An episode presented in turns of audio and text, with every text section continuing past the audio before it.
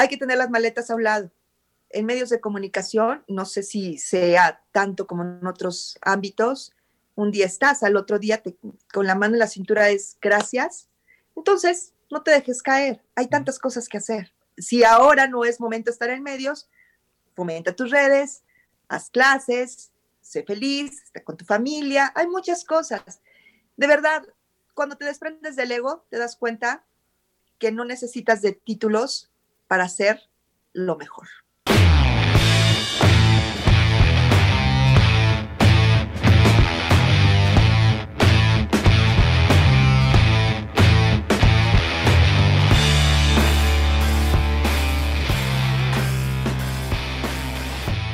Querido escucha, yo soy Fabián Martínez y bienvenido al podcast Generando Líderes, este podcast en donde tenemos estas conversaciones, estas charlas con estas personas locas que están cambiando la forma de hacer las cosas, estas personas que accionaron para cumplir sus sueños. Es así como queremos darte ese empujón para que tú acciones tus ideas, ejecutes tus proyectos y cambies tu vida. En esta ocasión tenemos como invitada a una gran comunicóloga, conductora de radio y televisión. Ella es Julieta Mendoza, con más de 20 años de trayectoria. Ha colaborado en distintos medios informativos como conductora, editora, redactora, reportera y comentarista. Durante 17 años estuvo al frente del noticiario Antena Radio del Instituto Mexicano de la Radio IMER. Dirigió el diplomado de locución, y conducción del Centro de Capacitación Televisiva de Televisión Educativa, brinda asesoría de voz e imagen a políticos, locutores, comunicadores, entre muchos otros, imparte distintos cursos de locución, doblaje, manejo de la voz y dicción, así como expresión oral en la Universidad Panamericana de México. Querido escucha, en este episodio nos comparte cómo surge su pasión por la comunicación y cómo va creciendo ese ímpetu a través de las experiencias en este medio. Ella tiene mucha, mucha experiencia en los medios de comunicación y a lo largo de esta charla nos comenta los retos que se le han presentado y cómo los ha sobrellevado. Nos cuenta un poco de todo lo que está detrás de, esta industria del radio y la televisión y ella es de la idea de nunca dejar de aprender y seguir estudiando y hacer de la lectura un hábito. Aprovechar las oportunidades en el momento que se te presenten. Querido escucha, deseo que disfrutes esta charla con Julieta Mendoza tanto como yo. Aquí vamos.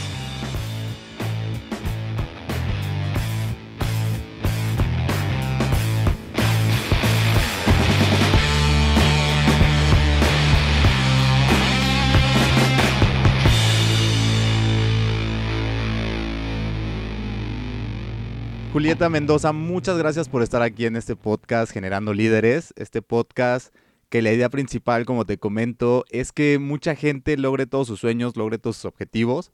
Y bueno, esa gente llegue a cumplir sus sueños y más en esta época de pandemia que tenemos. Muchas gracias por estar aquí, Julieta. Fabián, para mí es un honor y sobre todo eh, un placer poder compartir lo que de alguna manera hacemos día a día, pero que con la pandemia y en este contexto de incertidumbre, pues se ha incentivado, quizá ha, detonado distintas cosas y distintas eh, matices de tu propia materia o, de tus propias aptitudes y habilidades, pero que ha tomado fuerza en estos, pues, en estos meses. Para mí es un gusto estar contigo y, qué padre, qué bueno es compartirlo y, y charlar. Bienvenidos también a quienes estén viendo esto. Muchas gracias, Julieta. De verdad, este es un gusto, un placer que estés aquí. Y bueno, que con tus palabras, mucha gente, como dices, pues se, ponga las pilas y siga adelante con, con todo esto, ¿no? Y digo porque tú eres una persona que tiene una trayectoria impresionante. 20 eh, años de ser eh, comunicadora, periodista, conductora. Bueno, eh, tu semblanza lo dice todo. Y esa actitud que traes eh, excelentísima, de verdad. Se agradece que haya personas así en estos momentos. Y bueno, me gustaría que empezáramos con que me contaras este, un poquito de toda esta trayectoria, de estos 20 o más de 20 años que llevas en este medio de, comunicación. Híjole, y se oye fuerte 20 años. Sí, efectivamente, ya son, se oye muy fuerte. Eh, pues mira, La comunicación para mí ha sido uno de las, una de las áreas que, que más disfruto, no solo porque es lo que estudié, mi, mi formación es ciencias de la comunicación, eh, comencé en radio, tuve acercamientos con el teatro, con la danza desde pues muy temprana etapa de mi vida y por distintas razones pues me enfoqué en la ciencia en las ciencias de la comunicación y de ahí surgió eh, la necesidad de expresarme hacia hacia otras otras áreas dentro del mismo ramo. Pero antes de llegar allá comencé en radio, eh, comencé en formato 21, te estoy hablando de cuando eh, eh, Radio Centro ni siquiera estaba en constituyentes, ahora creo que ya regresaron otra vez al centro, artículo 123, pero yo comencé allí y después, eh, pues las noticias se fueron haciendo parte de mi día a día.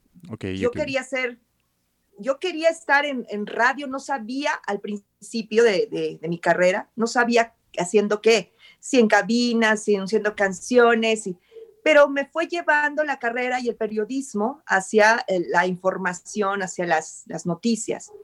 Estuve en formato 21 eh, algunos años y de ahí estuve en otras estaciones de radio, estuve en Radio 3, estuve en Televisa Radio, estuve, eh, hice cosas para Fórmula, he hecho cosas para distintas estaciones, pero de ahí llegué al Instituto Mexicano de la Radio, donde tuve la oportunidad de tener un programa durante 17 años, un programa de noticias, junto con Enrique Lascano, mi compañero y dupla de tanto tiempo.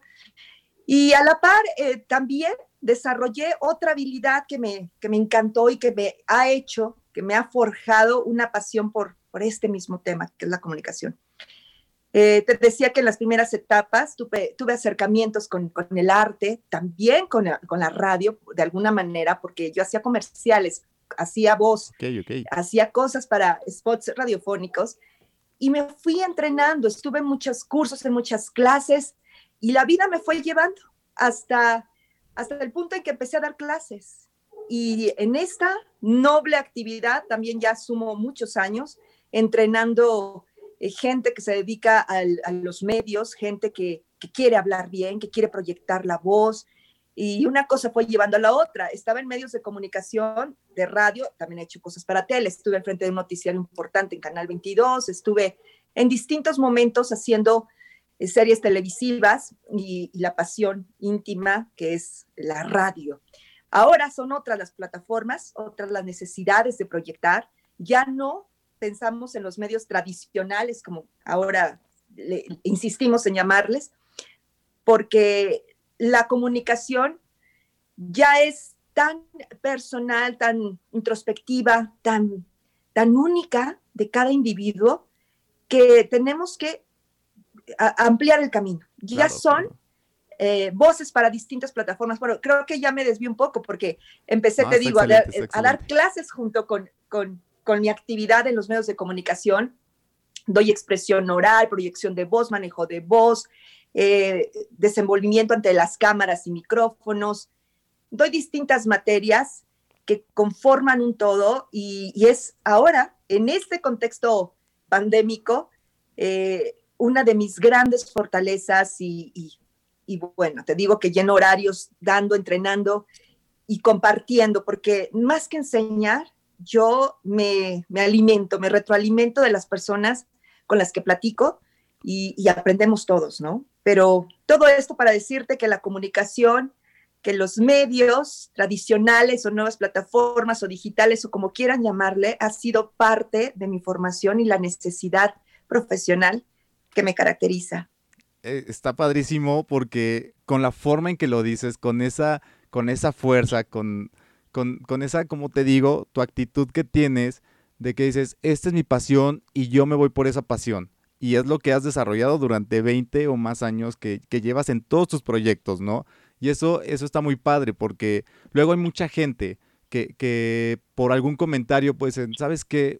algún comentario negativo tiene esa, esa, visión de, ser algo más y por ese, ese, no sé, ese comentario, su sueño se derrumba. ¿Tú te imaginabas estar en donde estás al día de hoy cuando estabas estudiando? No, no, la respuesta definitivamente es no. Pero mira, esto, esto es un cliché, pero no conozco algo que sea más, más, eh, más fuerte que la frase persigue tus sueños. No puede existir una justificación para que tú te detengas en algo que te propones. Definitivamente, yo cuando estudiaba en la Facultad de Ciencias Políticas y Sociales de la UNAM, nunca me hubiera imaginado la velocidad que, cobró la tecnología. En ese tiempo los celulares eran de este tamaño, eran los tabiques, ¿no? y, era eh, casi inaccesible. Claro. Comenzaba la tecnología.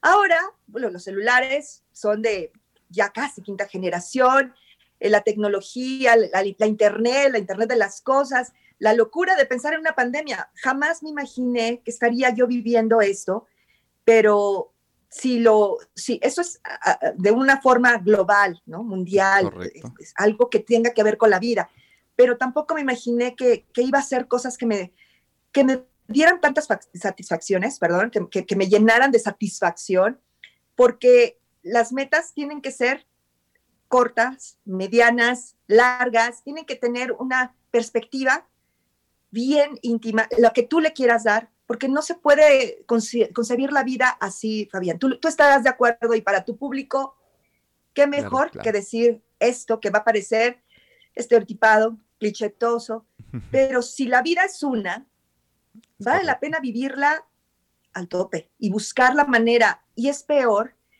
que cuando llegue el balance de cualquier circunstancia, es peor sentir que no hiciste el intento o, que no, lo, no, no, lograste algo por miedo a decir, híjole, me excedí y pues no lo obtuve, pero lo intenté y voy a, hacer, y voy a buscarle por acá y si no pude por la izquierda, voy a hacerlo por, por la derecha y me voy por la tangente y a lo mejor el centro que tanto temor me da es el menos poblado y lo voy a lograr más fácil.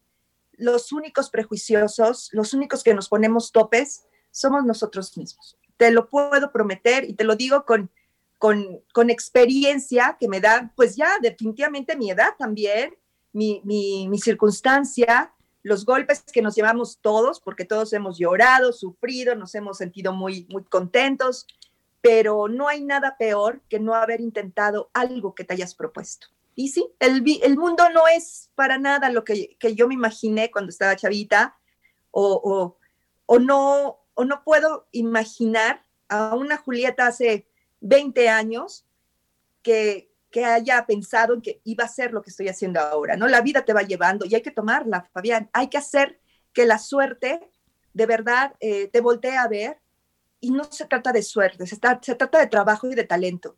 Y como dicen las abuelas, a veces pasa una sola vez y si no la ves, si tú no la ves, aunque se oiga repetitivo, sí, claro. pues no te puedes trepar a ella. Claro. Y, ahorita que tomas esa parte de, de esa Julieta de, de, hace 20 años, de hace 30, cuando empezaste a estudiar, o más bien me gustaría saber en qué momento tú descubres esta pasión, este de yo me quiero dedicar a la comunicación. Y yo me quiero ver, en, como tú decías al principio, yo quiero verme en televisión, en una cabina. ¿En qué momento tú descubres que la comunicación es para ti? Desde chiquita tuve la convicción que, que la radio era lo mío. Ok. No sé si en casa de tus abuelos o en casa de tus papás o no sé, existían aquellos muebles enormes que se llamaban consolas. ¿Sí te acuerdas? Sí, sí, sí, bueno, pues las consolas que ahora son moda vintage y que vale la pena tener. Exacto. Y que, eran muebles maravillosos, ¿no? Con los este, acetatos que ahora también ya son como objetos de colección. Sí. Yo tenía, pues, mis, mis discos particulares, que eran mis cuentos, las cosas de mis hermanas y yo, y teníamos toda una producción de, de acetatos que yo reproducía y reproducía. Y entonces me ponía el cuento de, Disney, de, la Cenicienta, y yo lo hacía con las voces y yo lo hacía con todo narrado. Estoy hablando, es bien chiquita. Me pegaba a la bocina de, aquella consola y me imaginaba que la gente era de este tamaño, que hablaban. Imagínate, te estoy, estoy dando un contexto que un niño de esa edad en la que yo tenía entonces se burlaría de mí, se carcajearía, porque la tecnología ahora ya con los niños pasando el iPad al, al año de nacidos, pues nada que ver con aquella circunstancia. Pero bueno, entonces yo empecé a, imaginar lo que sería transmitir con la voz, pero ¿qué crees? Que yo era muy tímida. Yo, no podía hablar en público, yo no podía em, dar una clase en la primaria, yo no podía exponer sin, que, sin que sintiera ganas de llorar, sin que sintiera eh, ganas de salir corriendo del salón. Y eso me fue llevando a, a buscar la manera de proyectarme, de, de decir basta, de sentirme como si lo que yo dijera o lo que yo voy a decir o lo que tengo que decir eh, no es importante. Y así me fui, me fui eh, forjando primero con la idea de hacer radio. Yo quería estar en radio. ¿Y cuál era la carrera fin? Ciencias de la comunicación. ¿Y cuál era la manera de, llegar allá? Especializarme en radio y en televisión. Y buscar siempre, primero en los estudios. Y te digo algo, y los que nos están viendo lo van a avalar. La práctica es el maestro. O sea, tú tienes a veces sí, por supuesto, la obligación de prepararte, pero cuando ya estás en campo es cuando, cuando aprendes realmente. Aprendes y, lo, lo vas haciendo tuyo, ¿no? Te vas dominando y lo vas dominando. Y todos los tiempos, todo el tiempo, todo, todos los días, en cada actividad, siempre hay que estar eh, preparándonos. No hay de otra. Y hay mucha gente que de repente se detiene por el, por el tema de, no sé, eh, yo la verdad es que sí empecé un poquito nervioso, te voy a ser sincero, porque llevo seis meses con esto del podcast, hablando en frente de un micrófono. Y, y, y, oh. sí, digo, la maestra, me siento así como mi examen final de... No, como crees? Con, la maestra, ¿no? Con tus años de experiencia y estos expertise y, y, y me metí a investigar y, y, a ver tus programas de radio y digo, eh, por ejemplo, en YouTube está lo de un programa de televisión de noticias y, yo te veo ahorita con esa sonrisa y yo te veo en este programa de televisión de YouTube tan seria, tan, tan, tan, tan firme que dije, ay, bueno, no sé con lo que me va a topar ahorita, ¿no? Entonces sí me sentía un poquito nervioso, ahorita ya se me fui relajando, pero sí me sentía un poquito nervioso. No, hombre, y lo, y lo haces, lo haces perfecto lo haces perfecto y, te voy a dar un tip. Perfecto, muchas gracias. Muchas gracias. Te voy a dar un tip. Gracias, No, para ti y para cualquiera. Todos, todos lo necesitamos. La verdad es que quien diga que no se ha sentido nervioso cuando ha hablado ante un público o cuando está en, en sus redes sociales o cuando está transmitiendo, te va a mentir. Todos hemos sentido ansiedad, miedo, angustia, porque nos preocupamos más de lo que va a pensar el otro, de lo que nosotros queremos expresar y decir. Y el tip es el siguiente. Hay que romper el hielo. Siempre con la primera persona, con, con las personas que tú vas a hablar, okay.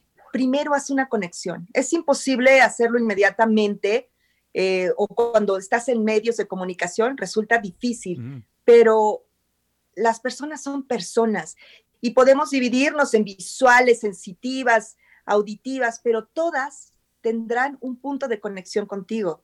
Es mejor respirar por ahí, por esa parte y empezar a, a, conectarte en cómo, se está, cómo te está transmitiendo a la otra persona. Bueno, es un poco complicado, es una clase amplia, pero todo esto para decirte que no debemos sentir nervios, que no hay por qué sentirnos ansiosos. Siempre sentimos que nos están evaluando o que nos están catalogando o que nos van a juzgar Simplemente hay que disfrutar lo que dices, lo que, lo que decimos, lo que pensamos. El fin meta es pensarlo, decirlo y si se puede escribirlo, pero es, es una rueda perfecta en la comunicación. Bueno, sabemos que en este medio, pues la incertidumbre es mucha, ¿no? Por lo que decimos, por lo que sacamos al aire, por lo que se graba, por todo esto, ¿no? Tú, Julieta, ¿cómo, ¿cómo afrontas y cómo lidias con esas incertidumbres de tus programas, de todo lo que vaya a pasar en tus entrevistas o en tus clases o, todo esto? ¿Tú cómo lidias con esas incertidumbres? Fíjate que es una pregunta bien, bien importante porque los seres humanos nos estamos dando cuenta de lo vulnerables que podemos ser en un momento de crisis. Y y, tú sabes, o sea, una crisis compartida, una crisis colectiva tiene otros matices que, una crisis personal. Y ahora de repente hablarlo, sobre todo los primeros meses, no quiere decir que ahora esté ya superado porque seguimos en pandemia, seguimos en alerta y hay todavía una necesidad de reflexión y de cuidarnos, pero sobre todo los primeros meses que no sabíamos qué estaba pasando, que, que imaginábamos que podía ser uno, dos meses y a la calle todos otra vez, había primero una suerte de, en mi caso, de incertidumbre, de temor. La incertidumbre te va, te va a dar miedo, sí o sí. Pero yo trabajo con, con chicos universitarios. Muchas de mis, de mis, clases son en la Universidad Panamericana. Entonces, las sensaciones y el miedo que puede tener una persona adulta se potencia cuando estamos hablando de, un, de, un, de una persona muy joven, incluso hasta adolescentes que ya tienen pues una manera de vivir, de ver la vida, que les gusta salir, que se van con los amigos. Creo que los adultos, de repente, en un momento de resguardo, nos viene hasta, no sé, nos hace bien, si tú quieres, pero un chavo es distinto, un niño, son etapas. ¿Cuál fue la responsabilidad que yo tuve que asumir? Meditar, sentir que tenía que estar en un centro perfecto desde mi punto de vista, digo, perfección es muy relativo el concepto, pero sentir que yo que estaba dominada para no transmitir eso a los alumnos. Los alumnos tienen una necesidad de hablar, tienen una necesidad de, ser escuchados, de, sentirse enojados, frustrados y, y, quizá expresar. Y si no quieren hablar, también se vale. Okay. Pero lidiar con esas emociones es un compromiso muy fuerte. No es lo mismo ver a un chico en salón de clases que estar en, pues en virtual claro. y sentirlo que está enojado o que no quiere abrir la cámara y se respeta. Claro, Y todo el tiempo imaginando dinámicas, haciendo cosas que, que lo sacaran de esta, pues de ese tema o del monotema porque de repente todo el mundo hablando de, pandemia y todo el mundo pensando en que esto te hace bien y tómate esto o no hagas aquello o dicen que es información innecesaria. Hay que llenarnos de cosas que nos hagan bien. Creo que eso a mí me ha servido. Cosas que me hacen bien, he leído mucho. En esta pandemia he leído mucho y, y lo he transmitido a los alumnos. He tratado que, que todo lo que puedo compartirles sea positivo y no caer en vocerías de noticias feas o, malintencionadas o desinformadas muchas veces. Y creo que estoy en, la misma dinámica de todos. Todos los que queremos salir bien de esta pandemia. Es correcto. ¿Bien en qué sentido, Fabián? Eh, con una actitud proactiva, con una actitud que, que, que, haga, que nos motive. Bueno, a mí me emocionaba ver que de repente eh, la gente empezó que a vender galletas, que ya eran los cubrebocas y con muchos modelos y, esas maneras o esa forma de intentar salir a flote se debe celebrar. Claro, la cuestión económica nos ha pegado a todos y es una necesidad, pero también la creatividad y las ganas de hacer 20 Zooms para clases de lo que sea, pero proactivos, echados para adelante. Es correcto. Me parece que estoy en la misma que muchos que nos están viendo ahora. Es correcto, y ahorita las ganas de salir adelante para muchas personas, las ganas de seguir eh, con sus proyectos, y es por eso, es, es, por eso que hacemos este podcast, ¿no? Que se hace este podcast, para que esas personas, con, con las palabras de ustedes, los invitados, se atrevan a seguir con esos proyectos, o que se atrevan a ese proyecto que tenían ahí guardado, lo saquen y pues sigan adelante, ¿no? Eh, y, y, es eso eh, por, por lo que tenemos invitados de la talla como, como lo eres tú, con la experiencia. Eres y un encanto. Muchas gracias. Y, esa expertise que tú tienes y, la forma, y ahorita pues más, los que más nos escuchan son chavos de entre 25 a 35 años, que, que pues, están ahí atorados, ¿no? Y que, ¿sabes qué? Pues están entrando a estudiar o están llevando un proyecto, pero pues ya me dijeron esto y está la pandemia y están muchas otras cosas, ¿no? Entonces, ellos mismos, como tú dijiste, todo está en la mente y todo lo traemos nosotros en la mente, ¿no? Y, y bueno, esa parte que, ¿qué consejo le darías a esas personas para que lleven a cabo ese, ese proyecto que tienen tarado o que lo están llevando a cabo, pero pues en, ¿sabes qué? Voy iniciando este proyecto y, y mejor ya no. ¿Qué les dirías tú? Mira, primero, primero déjame felicitarte porque tú eres ejemplo de lo que yo estaba diciendo. Muchas gracias. Eres ejemplo de proactividad y con ganas de hacer cosas y, con una visión que creo que debe ser el signo o el símbolo de esta generación. Bueno, quiero empezar con eso. Gracias. Para la gente que nos está viendo, que estamos hablando de 20, 30 años, no pierdan de vista que son la generación de la pandemia. Se oye fuerte, pero ser la generación del coronavirus, de la pandemia, eh, va a ser bien significativo en unas décadas. Porque o te cambia, algo te va a cambiar, pero o te cambia para bien, o te, o te sumes, o te dejas, porque esa expresión de, ahora que pase esto, y si no pasara, y si, y si tuviéramos que vivir así por varios años más, te vas a esperar a que pasen cinco años y entonces te decides a, montar el negocio que querías. Claro, no hay condiciones, no hay condiciones eh, ni económicas, quizá ni sociales para poder hacerlo, pero tenemos la virtualidad, tenemos lo digital, tenemos las cosas que podemos eh, a nuestro alcance. A veces también es cuestión del bolsillo, pero creo que la proyección y lo cerebral y, lo, y la necesidad de salir es lo que te puede a ti dejar más en este, en este contexto de vida que nos tocó a nosotros vivir, que solamente nosotros vamos a poder relatar, que los niños eh, cuando crezcan van a poder contar a sus hijos y, y entonces nosotros ah, como abuelitos estaremos relatando a los nietos. Es, es importante tomar esto en cuenta. Escriban. Siéntense, siéntanse con el derecho de estar tristes, enojados, frustrados, alegres y escriban escríbanlo con puño, porque escribir en la compu va a ser muy fácil y muy cotidiano. Pero si tú lo escribes y llevas un diario, empezarás a hacer un ejercicio introspectivo que te va a dar muchas luces, te va a dar tranquilidad.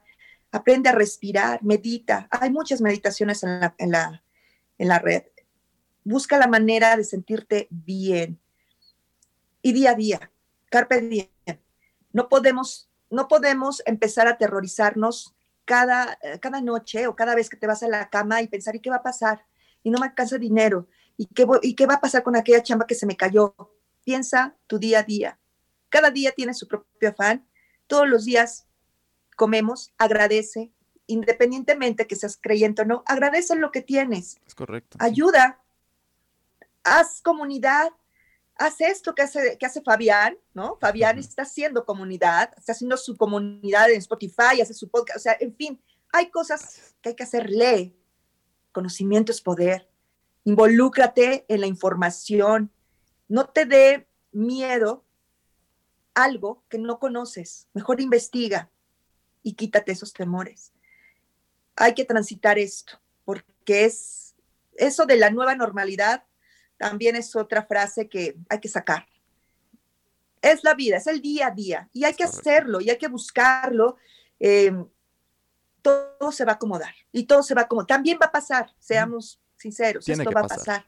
Pero no hay que esperar, pero no hay que esperar a que cuando pase, porque de nueva cuenta estamos proyectando un futuro que todavía no viene. Hay que vivir el momento, en este, que estamos tú y yo brindando por la vida, Fabián. Salud. Excelente, está, buenísimo porque, como dices, pues simplemente estamos viviendo y es esta vida la que estamos viviendo al día de hoy, ¿no? Entonces, es, es, es esa mentalidad. Y a mí me gustaría saber de dónde viene esa mentalidad para salir de esto, de lo que estamos pasando, más bien sobrellevarlo, porque no estamos saliendo, estamos sobrellevando. ¿Cuál es tu mentalidad para sobrellevar esta situación y tu mentalidad para llevar a cabo esta carrera tan exitosa que has tenido durante todos estos años? ¿Cuál es esa mentalidad de Julieta? La mentalidad es estar centrada, estar centrada en lo que tú quieres y, y de nueva cuenta, trabajar para lograr lo que tú quieres. Nadie te puede prohibir soñar, nadie te puede decir que no, que no puedes. Digo, hay vampiros energéticos toda la vida y las críticas estarán a la orden del día. Pero, pero haz, enfócate, ponte, ponte metas que de verdad puedas alcanzar por ser básicas a lo mejor y después vas subiendo, ve elevándote. A mí me da mucha energía mi familia, Fabián. Creo que eso, ese es mi, logro más grande en esta vida. Eh, ser mamá, tener una casa eh, armónica, y hablo de armonía porque una pareja que te apoya, que te, que te quiere, una hija que es tu vida, tu historia, tu, tu porqué de todas las o todas las razones que puedan existir. Y eso a mí me impulsa muchísimo. Creo que, que soy como, como cualquiera que nos está viendo, con ganas todos los días de hacer las cosas mejor. Y, y yo sí aplico el, estoy enojada, respiro 10, 10 segundos y entonces otra vez, no hay nada peor, hablando de comunicación, no hay nada peor que una palabra que no se siente en la razón, que se siente con la emoción, se valen. Las palabras con emocionalidad se valen cuando son positivas, pero cuando estás emocionalmente, em, no sé, omnibulada, estás omnibulada, lo dije mal. Ah, cuando estás, este, eh, sí, la dije mal. Cuando, cuando todo lo que tienes te empaña, cuando todo lo que te, te, puede hacer enojar se potencia, se, tú puedes decir cosas espeluznantes. Entonces, espérate, respira, y más en estos momentos de pandemia, si es que están en casa, si es que están con la familia, hay que ser bien prudentes.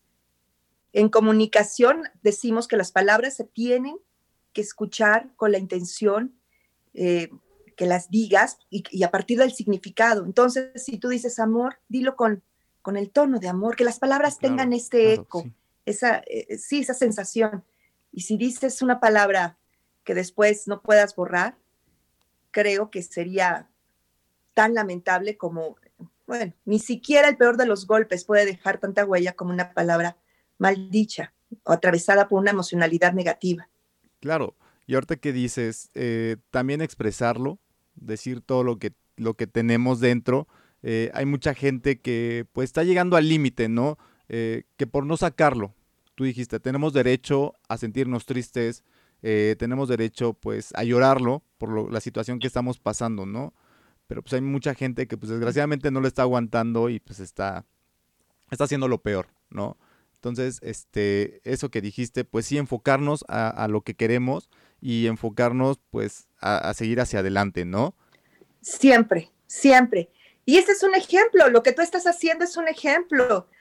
Tú em, ideaste este, este, este podcast. Tú dijiste, voy a hacer esto y voy a buscar gente que me diga tal o cual.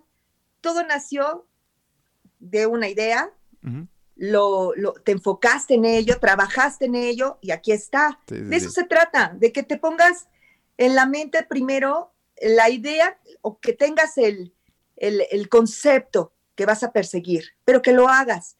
No hay que dejar las cosas porque entonces cualquier idea, por fabulosa que sea, muy, pero muy sobada y, muy calentada en la, en la cabeza, no va a funcionar, no se va a hacer nunca. Tú eres el ejemplo de lo mismo que me estás preguntando. Las cosas se hacen ya. Es correcto. Digo, eh, sí me tardé un poquito, pero por ciertas cosas que, tenía ahí eh, por trabajo y todo eso. Pero pues igual, eh, pasa un momento donde dicen hasta aquí y pues tienes que salir adelante y como tú dices, pues muchas gracias por ponerme de ejemplo y pues sí. Eres un ejemplo. Gracias, gracias. Exacto. Y, salir adelante. No, no, dejarnos, no dejarnos de verdad por la desidia, y, no, no sentir que, que no podemos aportar algo importante en el, en el panorama informativo, ahora que hay tantas ofertas y que hay tantas cosas que ver, que consumir, y, y, no hay que dejarnos. Te decía hace rato eh, que a veces esto trastorna, trastorna tanto que, que te haces chiquito, chiquito, chiquito, chiquito, y en mi caso a veces me siento obnubilada, es la palabra que no me salió hace rato, ah, tapada, obnubilada de, de, de tantas cosas, ¿no? Todo se te borra, pero es el momento, el momento de, salir, de, sacar lo que se llama eh, la fuerza, la casta, el carácter y, saber en este momento de verdad de qué estamos hechos. Sí, mucha fortaleza. Qué triste que en estos, en estos meses haya disparado la violencia intrafamiliar. No porque no existiera, siempre ha existido. Tenemos un problema gravísimo de violencia contra las mujeres. Eh, pero ahora se ha incrementado tanto por obvias razones. Es correcto. Por eh, estar tanto tiempo juntos. Y cuando tú oyes eso, ¿te imaginas qué difícil, qué difícil es la emocionalidad humana mal contenida?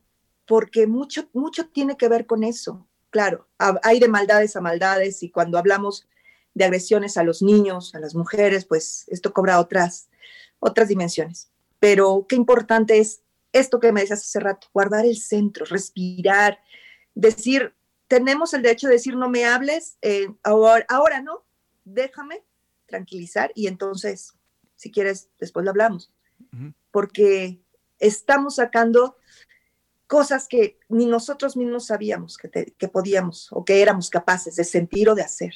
Es correcto, están fluyendo tus, todo, todo eso que traías ahí dentro, que puedes lograr hacer muchas cosas, ¿no?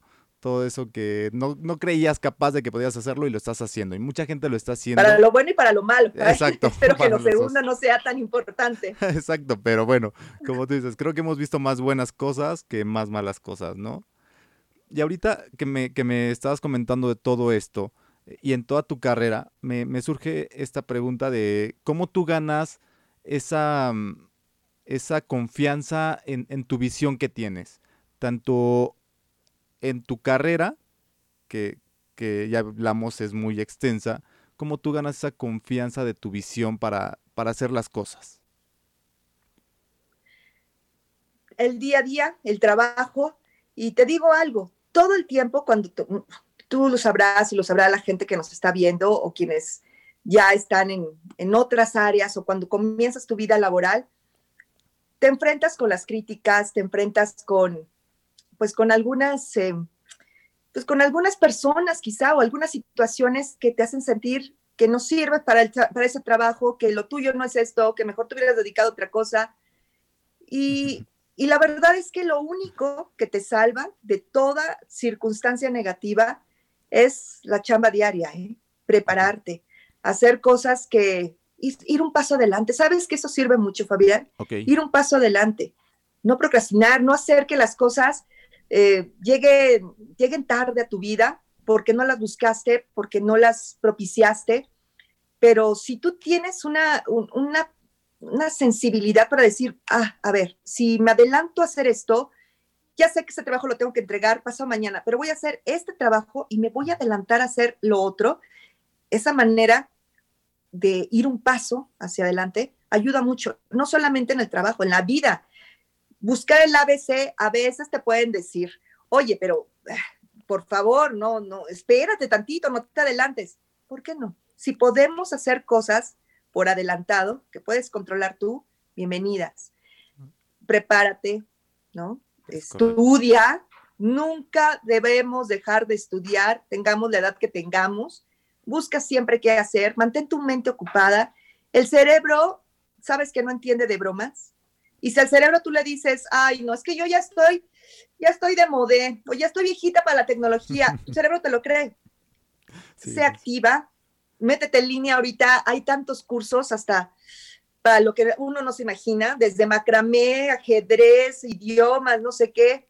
Exacto. Hay que hacer algo, hay que hacer algo siempre, y no, no solo porque estés en pandemia, sino porque eh, tu actividad cerebral te lo, te lo va a agradecer primero y porque somos individuos de constante aprendizaje. Hay que estar preparados. Y algo que a mí me gusta mucho recomendar, será porque también soy docente, tú lo sabes. Sí, sí, sí. La lectura. Hay que leer mucho, hay que leer mucho. Y hay, que, y hay formas de lectura o formas o hábitos que se van forjando desde tempranas edades. Hay niños que para nada les va atrapar este tema porque tienen la tecnología en sus manos y prefieren googlear y prefieren Wikipedia y ya tienen la información y todo es inmediato. Pero sí, y se vale, ¿eh? se vale que se haga eso, es maravilloso tener esto eh, en la palma de tu mano. Pero qué delicia leer un libro, una buena novela, leer de tecnología, hay que leer de negocios, ahora que todo el mundo queremos hacer cosas innovadoras, hay que leer de negocios, hay que leer el periódico, a lo mejor ya no se lee con esta forma, ¿no? Y tu café, ya no, o sea, tú lo ves, tú lo vas a ver en tu teléfono y checas las, los portales y vas viendo las notificaciones en el celular. este, una manera muy padre de enterarte es Twitter, por supuesto, pero profundiza. Sea un, individuo comprometido con tu tiempo. Y un individuo comprometido con tu tiempo es, un, es una persona informada, alguien que tiene un punto de vista, alguien que sabe qué va a decir porque, porque hay argumentos, en fin. Digo, a lo mejor mis consejos son de, maestra, pero no entiendo de otra cosa. Preparación, ímpetu, eh, buena cara a las cosas. Eh, eso, es, eso te tiene que garantizar el éxito en tus proyectos, no hay de otra. Excelente, porque sí, creo que mucho de lo que tenemos que hacer ahorita, pues es informarnos, ¿no? Eh, de las cosas buenas, yo diría que también, este, y pues también hay muchas cosas, porque luego nos llega así muchas notificaciones, como decías, de pues muchas cosas malas, ¿no? Que de repente también como que averían tu, tu, tu cerebro, pero bueno. Este, y ahorita que, que tocaste este tema, ¿tú qué recomendarías o qué contenido consumes de lectura, de audios, porque también ya están los audios libros, este, de... Los audiolibros. ¿no? ¿Qué, qué, ¿Qué consumes tú y qué nos recomendarías para también fortalecer esta parte que tú nos dices de lectura? Primero, yo recomiendo eh, los diarios. Hay que checar los periódicos, pero de esta forma. Es imposible que puedas leer un periódico completo, porque sobre, sobre todo porque hay que revisar los portales, ¿no? y, ves el, checas el Universal, y checas este Milenio y ves Reforma y ves cómo cabeció tal, qué tratamiento le da la información. Bueno, en fin, ese es mi hábito, bueno, porque estudié periodismo, ciencias de la comunicación y eso ya tanto tiempo dedicada a, dedicada a las noticias es un hábito. Ten a tus columnistas, articulistas, eh, no para que repliques eh, sus ideas, sino para que también forjes tu propio criterio. A veces estamos de acuerdo, a veces no, pero busca eso. En tus novelas o la lectura que tú tengas es algo que no se puede negociar. Creo que autores hay, bueno, infinidad. Ahora mismo a mí me encanta mucho un autor cubano que es Leonardo Padura, a lo mejor habrá coincidencia con alguien de tu, de tu público, pero hay autores muy generacionales, está Murakami, hay una, hay, la nueva, la nueva literatura, las nuevas plumas, en fin, digo, te podría decir 20 nombres, pero la ideal es que cada quien busque la manera en la que, en la que pueda sentirse bien con una lectura. E, esa es una forma, tener tus novelas, tener los periódicos, también hay que leer revistas, hay que estar interesados en la tecnología, hay que estar interesados a quien le guste el cine, buscar publicaciones de ese rubro, eh, buscar cosas de ciencia, estar en Twitter. Y te lo dice alguien que no tiene mucha, mucha, eh, ¿qué te digo? no, no escribo mucho, la verdad, en Twitter, pero sí reviso y sí estoy, a, trato de estar al día pues, en, lo que ponen, en lo que no, en lo que se publica.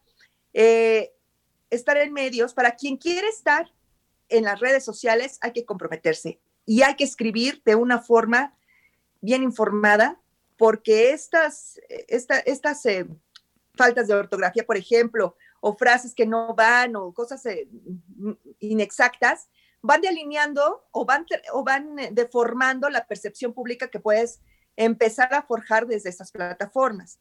Entonces, lean, lean lo que tengan en la mano. Y si lees el TV Notas, qué bueno. Y si lees este, el quién, qué bueno. Y si lo que, pero lee, infórmate. Hay que estar atentos a todo lo que está ocurriendo en el mundo en, en diversos temas. Habrá algo que te interese, por ahí, por ahí vete. Si es de negocios, si te gusta leer en inglés, si hay audiolibros. A mí me gusta mucho eh, leer los libros físicamente, ¿no? Pero si te va mejor estar en la caminadora y tener eh, un audiolibro, también se vale. Creo que, es, es, algo que no va a pasar de moda, la lectura jamás va a pasar de moda, es un hábito maravilloso. Hay que estar atentos a todo, a todos los hábitos que te hacen crecer como individuo y que te llenan mucho. Y, más en tu carrera, ¿no? Y por todo esto que has hecho tú, todo, todo, tu, todo tu, toda tu carrera laboral, perdón, que, has llevado, creo que esa es la importancia de, de, toda tu carrera, ¿no? Y la responsabilidad de alguna otra forma de saber lo que tú vas a opinar, ¿no? Entonces, tienes que tener como mucho cuidado en lo que lees en, o no sé, algún cierto tema de lo que tú vas a exponer. Entonces, ¿cuál era como tu eh, tu proceso para saber eso que tú ibas a opinar en todos tus programas o pues sí, en todos tus debates que tenías. ¿Cómo tú te preparabas ya entrando a esa carrera para, para poder llevar a cabo este todo eso, todos esos proyectos que tenías?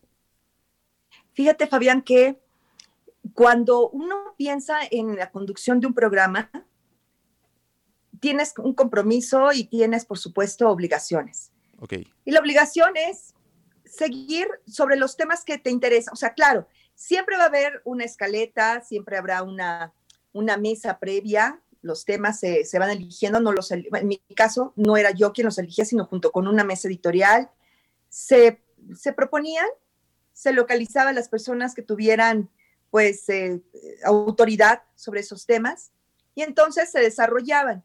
Okay. ¿Qué pasa?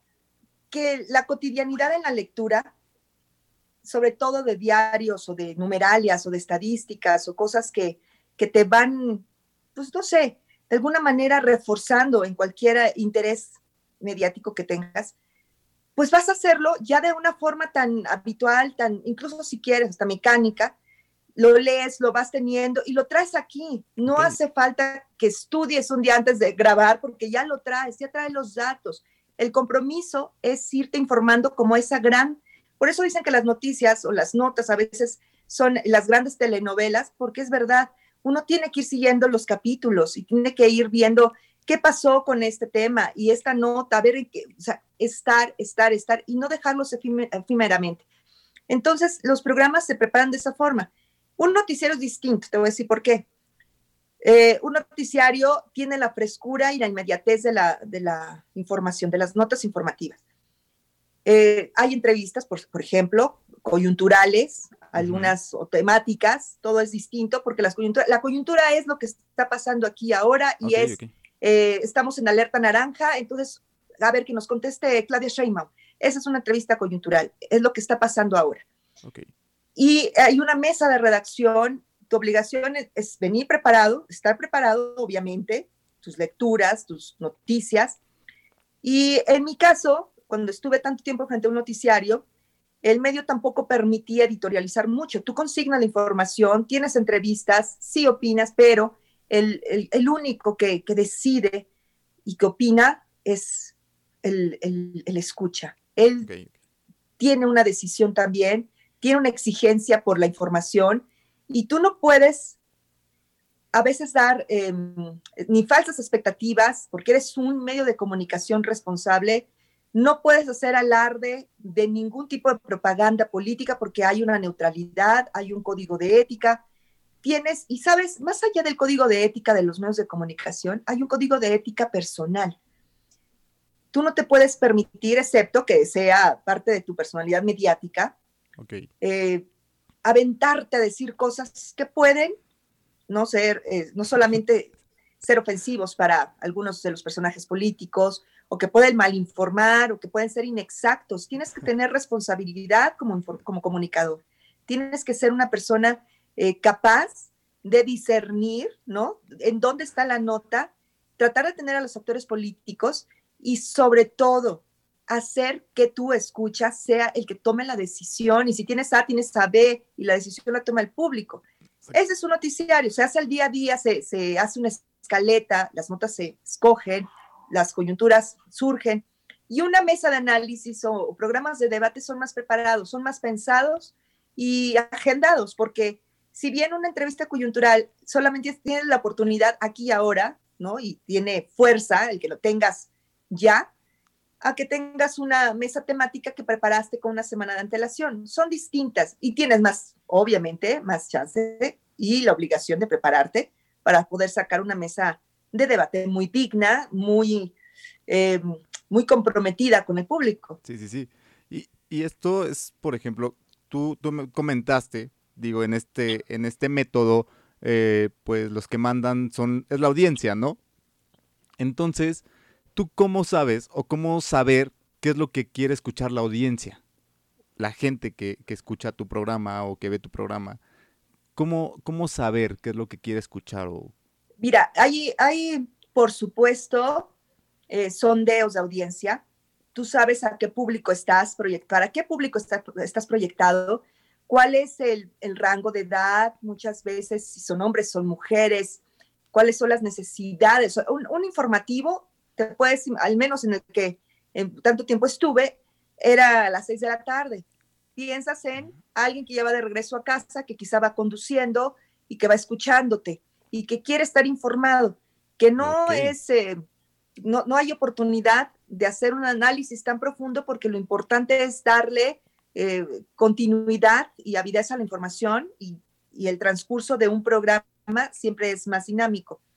Cuando vas a televisión, por supuesto, también hay estudios de mercado, sabes cuál es el target, sabes, sabes perfectamente a qué público vas dirigido. Claro. Y obviamente, allí desde la conducción, tú tienes que tener en cuenta cómo le hablas a tu público, cómo lo invitas, invitarlo a que te digan las necesidades también, eh, eh, o, las propuestas que te hacen al espacio. O sea, es una serie de, de, de scouting, ¿no? Es una es, un trabajo también cotidiano y hay eh, obviamente departamentos enfocados en eso, en hacer toda, todo, pues, todo. el trabajo de, mercadeo, todo, todo el trabajo de, difusión y, hay una gran, gran responsabilidad que es que el público se sienta representado y darle lo que, lo que propone, lo que quiere, lo que pide.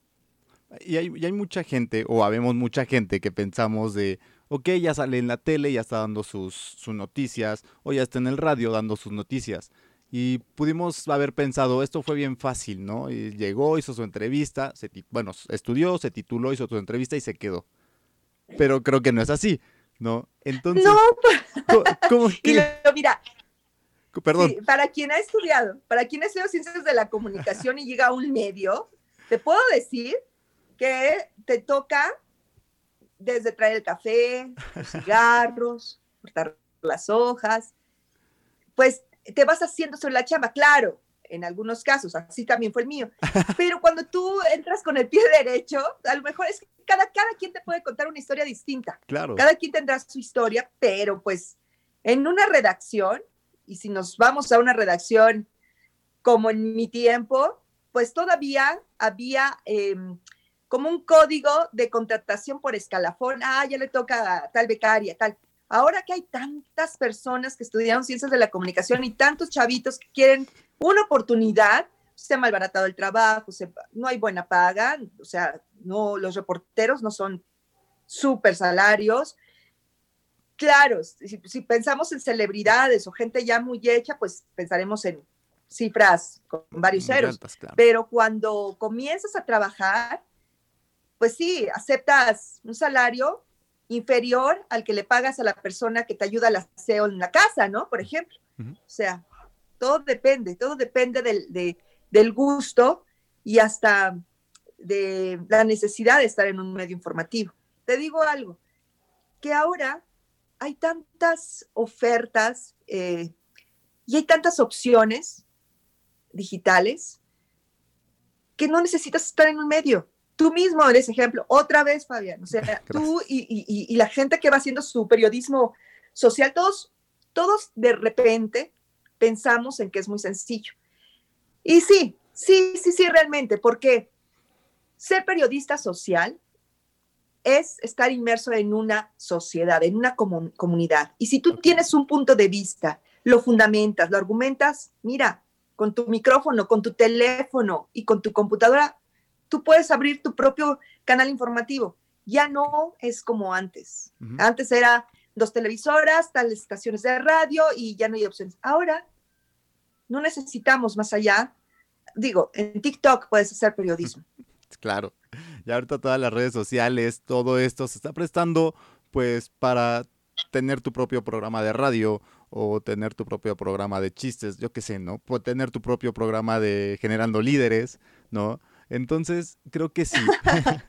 Entonces, creo que hay muchos medios o muchos programas que existían, que tenían mucho éxito y hay muchos que están ya desapareciendo, ¿no? Y que están cambiando por otros que, pues otros nuevos, que por la tendencia que vamos, pues desaparecen, ¿no? Y dicen, y le dan como prioridad a lo, pues a lo que estamos, a lo que se vive, ¿no? Ahorita por la tecnología, ¿no? Entonces, ¿cuál Te voy a decir por qué. A ver, Exacto. Ya es lo que quería saber, tu por qué o por qué. Bueno, perdón, perdón, no te dejé concluir la pregunta. No, no, dime, dime, No te dejé concluir la pregunta. Es tu programa, es tu programa. Pero te digo algo, Fabián. Qué amable, que, voy a tener que venir muchas veces a, poner la discusión, a hacer debate. Claro, claro. Este, porque, ¿verdad? Porque ya hay programas que están sucumbiendo porque ya no abastecen las necesidades del público. Okay. Hay mucho, hay muchas ofertas y estamos hablando de una generación. Mucho se ha, se ha dicho, ay, es que los millennials y entonces, no, simplemente estamos hablando de una necesidad que tiene una generación y más ahora, la generación pandemia, de consumir cosas reales, ya que el periodismo eh, muy engolado o hasta con voces, ya no, ya no, queremos inmediatez, queremos escuchar, queremos frescura, y entonces tienes a un influencer y a un youtuber, y ya hay otra, otra manera de, eh, de informarte y de consumir, ¿no? Este, contenidos que nos, que nos satisfagan, que nos dejen eh, más plenos en la necesidad que tienes de ver algo, o que en, fin, yo creo que por eso hay tantas ofertas que están sucumbiendo. Ahora ya hay, hay, claro, claro, todo el mundo puede ser comunicador social y periodista social porque todo el mundo tiene un punto de vista y va caminando cuando podamos hacerlo o tiene una, una necesidad de expresión y, lo retrata, lo dice y lo comparte. Pero hay otras cosas que también te tienen que obligar. No es subir contenido por, por subirlo. Claro. Tienes que investigar, tienes que estar informado, tu oferta tiene que ser atractiva para que te consuman. Tienes que ser propio para hablar al público. Ya no pensamos en XCW, la voz de América Latina, ya no pensamos en esas voces, porque además de, de ya no ser frescas y de ser muy alejadas y engoladas, pues ya no hablamos así, nadie. La, conducción y las, y, las maneras de hacer radio ya no tienen nada que ver con hace tantas décadas. Pero tampoco se vale que por ser tan fresco, actual y joven, no prepares tus contenidos y sobre todo, no prepares la manera en la que la transmites. Tan importante es, que digo, como él, como lo digo. hay que prepararte también en la proyección de voz y hay que tener un, un, vocabulario extenso, hay que saber respirar, hay que hacer una conexión con el público. Sí, es padrísimo montar tu canal y montar tu espacio y hacer cosas y en redes sociales ser el líder, pero comprométete a hacer contenidos de calidad y que, y que la proyección sea de verdad de altura. Creo que esas son algunas de las grandes eh, lecciones que, que podemos tener y aprender. ¿no? Con las nuevas, con las nuevas generaciones. Con las nuevas generaciones, que sí, y tú tienes toda la razón, lo dijiste muy bien. Creo que hay mucha gente que hace por hacer las cosas, ¿no? Eh, ya subió su canal, ya hizo sus cosas, pero pues no le dio esa importancia, no le dio esa fuerza, pues esa importancia es la palabra, ¿no? Y pues, y, y, y tiene éxito. Luego nos pasa, también en este medio pasa mucho, ¿no? Que subió un video muy, o un podcast muy tonto y de repente tú dices... Y le pegó. Y le pegó y tú dices, oye, es que yo me preparé, hice este podcast, tuve este invitado y no pasó nada, ¿no? O sea, no, no, no, no. Yo hice una investigación de campo. Y Exacto. Leí de ella, eh, le pedí su sí, todo. A mí nadie me cuenta y qué pasó. Es que son muchos elementos, Fabián, muchos. No solamente, eh, te decía, la fórmula perfecta es qué digo y cómo lo digo, en balance casi 50-50. Pero te digo algo, gana más un poco en el cómo lo digo, cómo conectas. Em, algo sucede con ese personaje que de tan simple es muy bueno. Claro, claro. ¿No? Y hay un, hay un público que ya es cautivo y que está con él, pero además de esta, este acercamiento, esta, esta forma de, de, de hacer conexión con el público, radica una empatía natural y radica una sonrisa linda o algo existe en ese personaje que está conectando con una audiencia determinada. Así son varios elementos. Por eso cobra mucha fuerza él. Sí, perfecto. Dime cosas interesantes, pero también véndelas. Porque aquella persona que hizo un estudio tan exhaustivo y a la hora de vender su información lo hace de una forma poco pues eh, poco atractiva, puede quedar abajo de alguien tan cotidiano y tan dicharachero que le gana, ¿no? Sí, claro. son, son varios factores. Sí es posible que todos hablemos en público, pero, ojo, también hay que chambearle y hay que proyectar para quedar, para quedar y perdurar, porque pues ahí está la guerra de, los egos o la, o la poca preparación y dejar en el camino las, las circunstancias, más bien las circunstancias te van dejando en el camino. Ok, y, y ahorita que dijiste esa preparación, ¿tú dime eh, cuáles serían como esos 5, 6, 7 puntos los que tú me quieras decir para crear un buen contenido. Así. A ver, vamos a contarlos. Vamos a, vamos a plasmarlos. Ok, así de rápido. vamos a tratar de hacerlo. Eh, cinco puntos de, para hacer un buen contenido. La idea okay. tiene que surgirte. Primero está el, a ver, ¿y si platico de cómo hacer ay, a ver, tal manualidad, se me ocurre cualquier cosa, ¿no? Sí, sí, sí, sí. Ok, investigo. Sería este, tener la, que surja la idea. Ok. Eh, investigar, ¿no? Saber qué hay acerca de ese tema.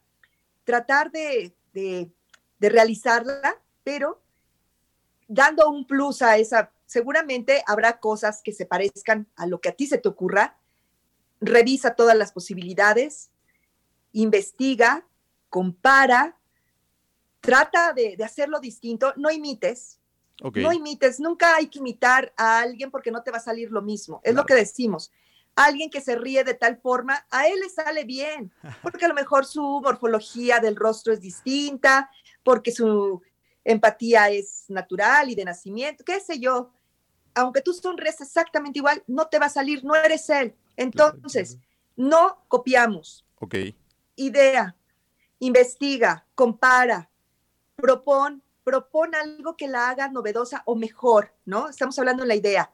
Y que surja esta, esta manera de, que sea la eureka, que sea el momento de magia, que surja algo en lo que tú, de verdad, ahí viene un condimento que también tendríamos que enumerar, que te lleve a, a catapultarlo, idea, negocio, lo que sea, con mucha pasión. La pasión debe ser un ingrediente que no sé en qué número puede quedar, pero la pasión por algo, tu interés por algo, debe ser uno de los primeros que hay que considerar. Y no sé cuántos llevo, Fabián, pero cree en ti. No seas tan crítico de ti mismo. No te digas, ay, soy un idiota, ay, soy esto. Ya dijimos que el cerebro no entiende de bromas. Sí, Si tú le dices que eres idiota, el cerebro te lo cree. Y entonces te falta el aire cuando estás en una situación de ansiedad bueno, es de mal gusto decirte falta el aire en estos contextos, pero bueno, sientes que te hiperventilas, los nervios, la inseguridad. Es muy difícil quitar todas esas costras que traemos cargando desde niños, porque a lo mejor no, no te dijeron lo guapa, la bonita, la talentosa y, lo fuiste procesando y no está trabajado. En fin, aparta eso. Eres tú aquí y ahora. Y hay que creértelo, hay que creérselo, hay que echarle ganas. Mímate, mírate al espejo. ¿Cuántas veces nos hemos mirado al espejo más allá de ponerte el rímel o acomodarte qué tal? Habla contigo, reconócete, ve tus inflexiones. Ahí nace de nueva cuenta la seguridad. ¿eh?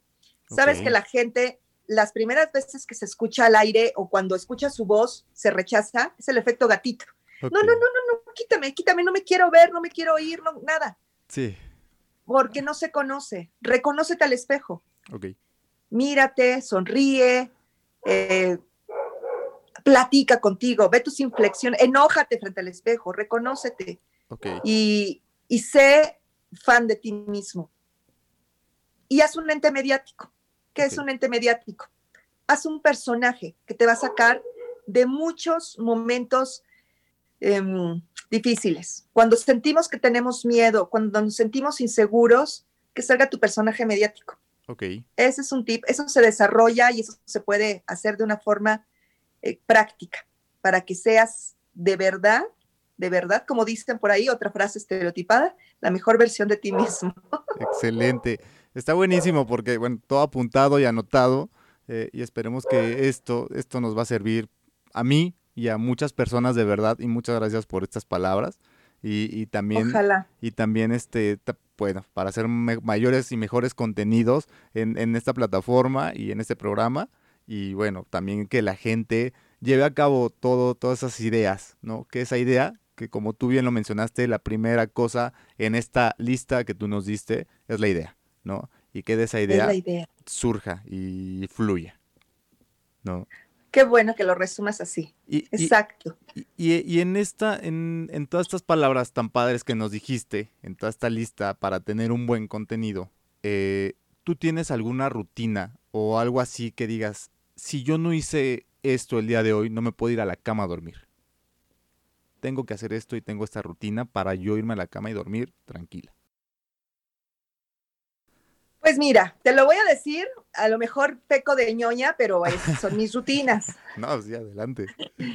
Yo me pongo metas con mis libros. yo digo, tengo que leer hasta tal capítulo, tal, porque tengo una manía que es que no leo uno solo, sino que tengo tres libros más o menos al mismo tiempo y entonces es como cuando cambias de serie, me voy de un libro a otro. Cuando no alcanzo, eh, me puedo desvelar, si no alcanzo hasta donde puse el separador en cada uno de los libros, ¿no? Entonces, esa es una de las rutinas. La otra es tratar de hacer respiraciones, tratar de hacer eh, meditación, esa es otra de las cosas que, me, que no dejo. Pero lo importante también es, y lo recomiendo, es que en la noche hagas en tu agenda, todavía existen las agendas, todavía existen las agendas, que apuntes las actividades que vas a hacer al día siguiente. Ok. Les regalo este consejo, alguien me lo dio, es tan básico, pero alguien me lo dio hace tiempo, hace muchos años y lo sigo al pie de la letra. En la noche apunta tus pendientes del día siguiente. Digo, si lo tienes proyectado para la semana, mejor, pero es desde mañana llamo al dentista, mañana hago tal cosa, mañana tengo que hacer esto. Ponte por día lo que vas a hacer. No, eh, que, no se te olvide, sí, no le llamé al doctor que debe hacerlo. Ay, no mandé las copias. Hazlo desde la noche anterior. Escribe en tu agenda lo que vas a hacer al otro día. Y si es con horarios mejor, a las nueve de la mañana voy a ir a tal. No puedo salir ahorita, pero si salgo, sobre todo ahora, si voy a salir mañana, entonces voy a hacer A, B, C, D, voy a pasar a la tintorería, voy a ir acá, voy a ir allá, voy a ir allá, y apúntalo, apúntalo. También te puede resultar con tus finanzas. También puedes apuntar todo lo que entra, todo lo que sale. ¿A qué voy? Organiza tu vida. Y organiza tu vida desde el closet, Fabián. Tuvimos un ataque de, tuvimos un ataque de, de limpieza en los primeros meses de pandemia y todo el mundo sacó y todo el mundo limpió cajones, closets, que perdure sean maricondo, acomode el closet, saquen lo que no sirve, estructura tu mente. Como es adentro, es afuera, no lo olviden. Como es adentro, es afuera. Estructura tu mente, acomoda en las gavetas de la mente lo que quieres decir, lo que vas a hacer, lo que te vas a proponer. A mí me encanta que me hayas invitado a Generando Líderes, pero, pero de verdad, de verdad, ¿qué es un líder? Un líder es aquel que guía, que inspira, que no necesita gritar, que no necesita imponer, con, eh, eh, necesita simple y sencillamente una actitud que permita inspirar y ser ejemplo para los demás. Es correcto. Ese es un líder. Hay que buscar bien la, la, la, la acepción de, de, este concepto. Pero, insisto, como es adentro, es afuera. Acomoda cajones, que tu bolsa esté vacía, que tu escritorio esté ordenado, ordena la mente para que ordenes la vida. Te lo puedo asegurar. Esa es una cosa, esa es una cosa de líderes, ¿no? esa es una cosa de proyección, de decir, voy a hacer y lo voy a hacer. Comprométete con tu vida, con los tuyos. Y, y si dices y prometes, cúmplelo. Honra tu palabra. Haz las cosas que de verdad, promete las cosas que vas a cumplir. Y si no puedes, mejor cállate. Y la primera persona que debe ser consentida por ti, querida por ti, a la que debes echar porras y a la que debes apoyar es a ti, a ti mismo, a ti primero. Porque si tú no crees en ti, nadie va a creer en ti. Nadie te lo va a comprar. comienza con eso. Creo que son hábitos que les puede llenar mucho. Ya después vendrá todo lo demás. Y si alguien hace listas de fin de año y principios de año, quiero que las revisen, porque muchos de los puntos no los, no los cumplimos. Haz expectativas reales, haz metas reales. Voy a bajar 10 kilos de aquí a diciembre, no, pues está en chino, pero, pero ponte un kilo. Es algo real, porque todos fallamos porque somos humanos, pero hay que, hay que hacer que la, vida fluya. Okay. Y hay que quitar los estorbos. Por eso los cajones, por eso las bolsas, por eso el orden y por eso la mente. Lean mucho acerca del funcionamiento del cerebro. Es mi recomendación. Perfectísimo. Porque vamos a entender ahí muchas cosas de lo que somos. Perfectísimo, se puso buenísimo porque es, es, es básico, ya me habían dado ese, ese, ese consejo de arregla tus cajones, ¿no? Eh, para que tu mente fluya y para que tu mente pues se despeje un poquito, ¿no? Ahí van a nacer algunas ideas. Y, esto me surge de todo esto que nos acabas de recomendar hacer, porque son recomendaciones y pues también eh, eh, me gustaría saber, en toda esta carrera, yo sé que van a ser muchos, pero bueno, en toda esta carrera que llevas de conductora, de editora, de redactora, de reportera, todo este trayecto que has tenido, ¿cuáles han sido tus o cuál ha sido tu mayor aprendizaje? Que un día estás y al otro no. Que hay que tener unas maletas al lado en cualquier trabajo y en cualquier circunstancia. Porque de un momento a otro cambia, cambia el contexto entró el nuevo gobierno y decidieron que ya nuestros servicios ya no eran necesarios y adiós. Hay que tener las maletas a un lado. En medios de comunicación, no sé si sea tanto como en otros ámbitos, un día estás, al otro día te, con la mano en la cintura es gracias. Entonces, no te dejes caer. Hay tantas cosas que hacer y hay muchas. Si ahora no es momento de estar en medios, fomenta tus redes, haz clases, sé feliz, está con tu familia, hay muchas cosas. De verdad, cuando te desprendes del ego, te das cuenta que no necesitas de títulos para ser lo mejor. Excelente.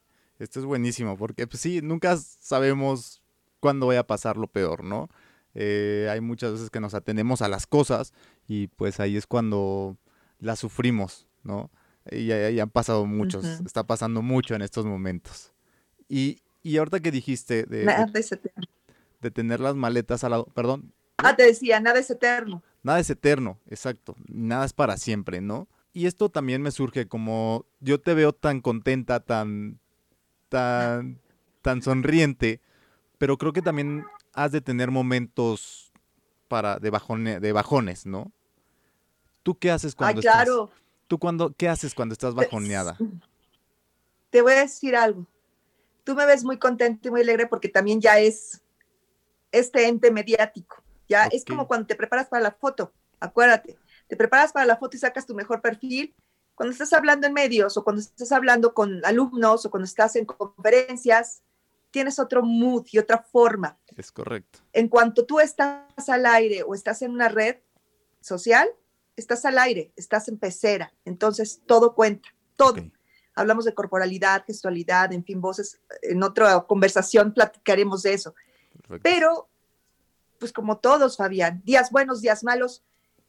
Pero qué padre será el día que comprendamos que se vale, que se vale el día que tienes ganas de llorar y llores, que se vale que el día que te enojas eh, pretendas calmarte tú sola para no herir a nadie, pero se vale enojarte. Cualquier persona lo puede entender así no hagas, no hagas daños, o más bien, sin daño a terceros, con tu emocionalidad. Mientras tú te controles y trates, porque todo se vale, hay días eh, eh, de, mucha incertidumbre o de mucha tristeza, o, a veces estamos tan eh, como campanitas, ¿no? Como cascabeles, porque hay algarabía o porque tienes mucha emoción, en fin es lidiar con las emociones, es buscar algo que te guste y focalizarlo. Alguien lo hará con el ejercicio, alguien con la lectura, alguien con, con la música, pero creo que los temperamentos en estos, en estos meses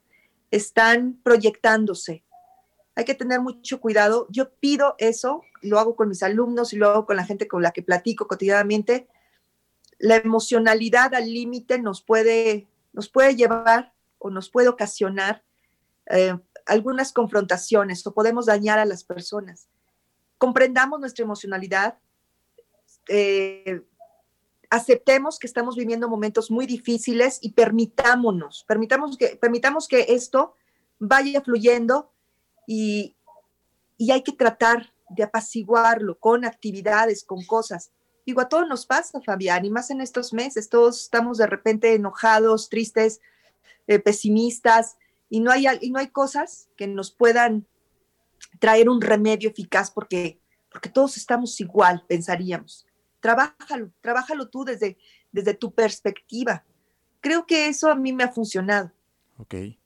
No sé si alguien podrá ayudarle. No, perfectísimo. Creo que sí, mucha gente ahorita está yendo, pues, el chiste es que salga, salga de ese hoyo, ¿no? Te, digo, eh, están pasando por malos momentos y no saben ni cómo salir de ahí, ¿no? Y es por eso que también... Es muy este triste. Exacto. Sí, efectivamente. Mira, a ver, te asomas a Facebook y ves cómo el, pues eh, distintas, no sé, distintas cuentas ponen un moñito negro. Todo está lleno de incertidumbre de luto. Sí. Si te, si te hace daño, no lo veas, no te asomes. No podemos atopar el sol con un dedo, las cosas ahí están. Es correcto. Pero tú no lo puedes cambiar, tú no puedes hacer nada. Hay mucha muerte, hay mucha, mucho dolor, la gente está sufriendo, la gente está sin trabajo, no es meterte, en, o sea, ojo, no estoy proponiendo que te metas en una burbuja y digas, ah, no sé, no sé, no sé, no oigo, soy de palo y no pasa nada, yo estoy en mi vida. No, reflexiónalo. Por eso dijimos hace rato, hay que agradecer. Exacto. Día a día hay que agradecer porque estás vivo, porque estás bien. Si eres, si eres afortunado y, tu familia también, agradece el doble. Si lamentablemente has tenido pérdidas, trata de, llevarlo, de, buscar lectura de no sé, tanatológica, cosas que te alimenten, de, que te ayuden a comprender. Pero, pero no hay que consumir cosas que sí nos pueden dañar, porque ahí está el quiebre.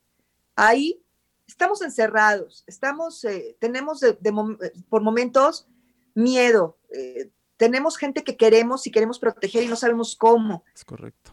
Tratemos que nuestro entorno sea más libre, más, más sano. Más agradable, claro. Saquemos cosas horribles. y, a mí me gustaría preguntarte, Julieta, si, o más bien, ¿tú sabes cuál es tu propósito en la vida? Ah, mira, te lo contesto inmediatamente. Mi propósito es ser feliz. Excelente. Ser feliz. Si me lo hubieras preguntado hace 20 años, ay, mi propósito es llegar, no, ser feliz, vivir. Vivir es ser feliz, disfrutar. Es que, ¿cuál es la expectativa? ¿Material? ya nos dimos cuenta que lo material, y más en estos momentos, a veces no es lo importante. Todos queremos tener salud. Ahorita todos queremos tener salud y no es cuestión de quién tiene más, quién tiene, en fin, todo es tan subjetivo y todo es tan em, alejado de lo material que en este momento mi único propósito en la vida es estar bien, estar feliz, y detonar, porque si tú estás bien, pues estás, los demás están bien, tu, entorno, tu entorno inmediato, ¿no? Es correcto. Y, y, ahorita que comentas ese de su entorno inmediato, de ese entorno que vivimos al día al día, eh, creo que también parte de, de, esto que estamos haciendo, de lo que estamos viviendo, es por la gente que nos rodeamos. Creo que también eso tiene mucho que ver en tu éxito en tu carrera, en tu éxito como persona. ¿Tú en qué momento o ¿cómo sabes cómo rodearte de esas personas correctas para llevar a cabo esos proyectos? Fíjate que nunca me lo he preguntado porque la gente, los locos se juntan con los locos y las, los no y, los, y las cuerdas con los, no sé, pensaría en, en esos dichos. Tú atraes lo que eres.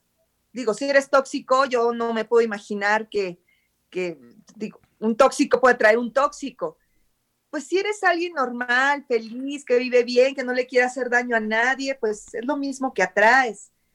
No sé, no, no, no he pensado nunca en cómo atraer o cómo pensar en, en, atraer gente determinante a mi vida. Más bien la gente que está conmigo, pues es la gente que la vida me fue dando y que agradezco, y amigas, amigos, mi familia, que son los que conforman mi círculo, ¿no? Este, y si por el camino te encuentras con con algunas jefes o personas clave que te han ayudado y fomentado, bienvenidos. Habrá momentos o ya habrá la oportunidad de que tú retribuyas también pues algo así a la vida y si alguien te ayudó, tú vas a ayudar. Es como un círculo virtuoso. Buenísimo, porque como dices, es, es un círculo, la gente te llega y pues hay que estar abierto a todo, ¿no? Ya tú sabrás tal vez que dices a qué si le dices sí y a qué le dices no, ¿no? Tal vez podría ser, por ahí. Exactamente. Y ahorita para... Exactamente, lo dices muy bien. Y, y vámonos así ya como para ir cerrando me diste hace rato y me has dado durante toda este, esta grabación eh, muchos consejos y muchas palabras de aliento. Pero dime ese consejo que te dieron y que lo guardas para toda tu vida y ese mismo consejo tú lo compartirías. Bien, el consejo de oro que yo tengo es camina recta, camina bien, sé firme, alcanza lo que quieres sin, dañar a nadie. No te tienes que llevar a nadie en el camino. Actúa de buena fe. Creo que para mí es tan simple como eso, actuar de buena fe. No ir haciendo ni maldades profesionales, ni buscando que la gente tropiece. Ve haciendo lo tuyo, enfócate en lo tuyo y, y hazlo siempre de buena fe. Excelentísimo, buenísimo, me encantó.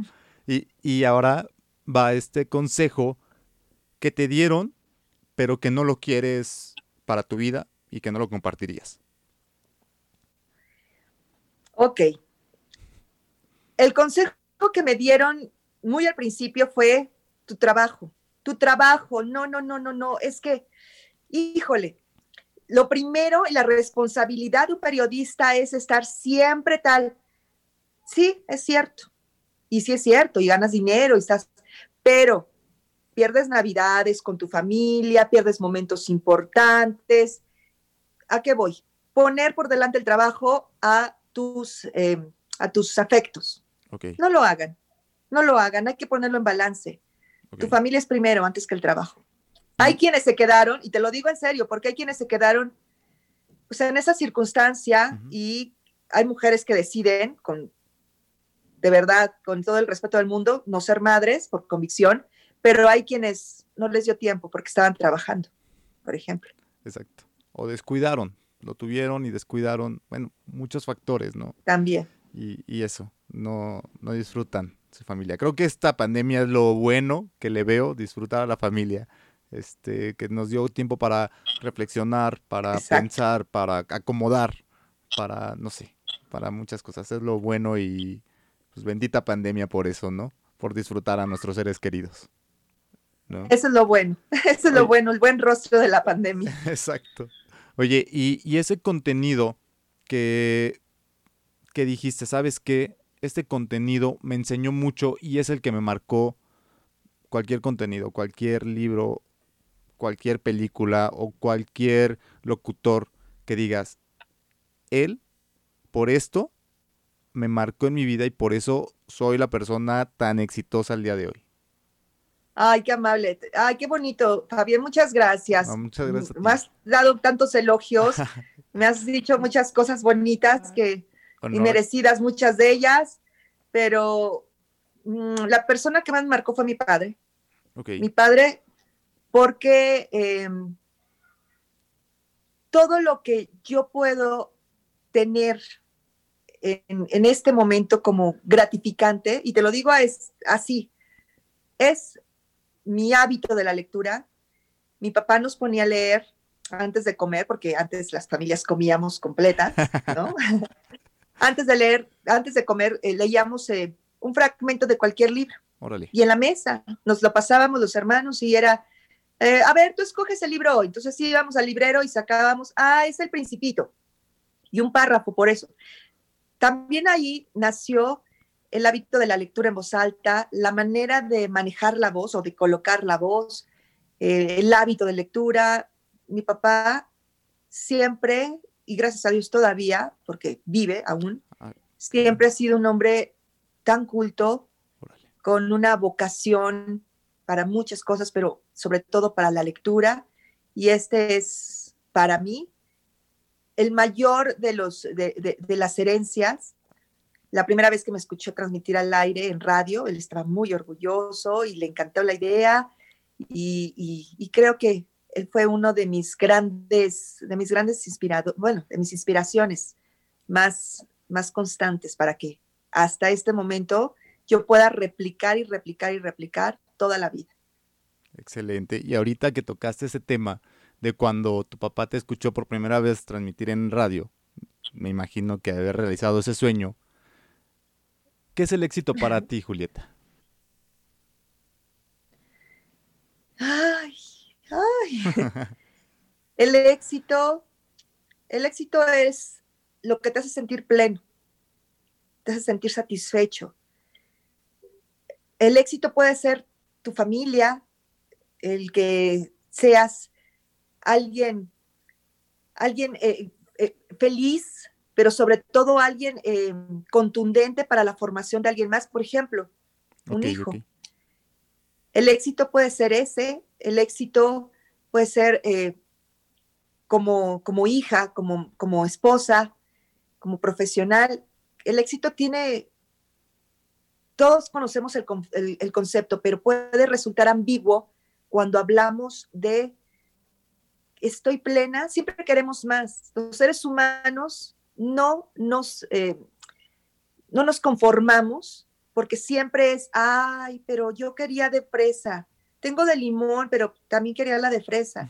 Siempre queremos más y más y más. ¿Hasta qué grado estás ya pleno y consciente de un éxito rotundo? Cuando te aplauden mucho, cuando te conocen o cuando te si esa es tu meta de éxito y ya lo lograste, pues a lo mejor ahí está, pero te aseguro que querrás más. Yo, mi concepto de éxito es ser una buena madre, ser una buena esposa, y a lo demás es lo que uno hace con gusto. El único límite es tú, eh, tú mismo. Si te pones trabas, ese es el único dique que te vas a encontrar.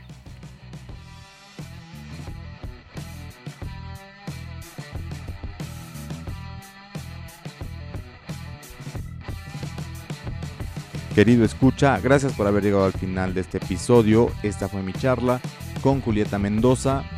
Ojalá hayas aprendido mucho y pongas en práctica todo lo que nos enseñó el día de hoy.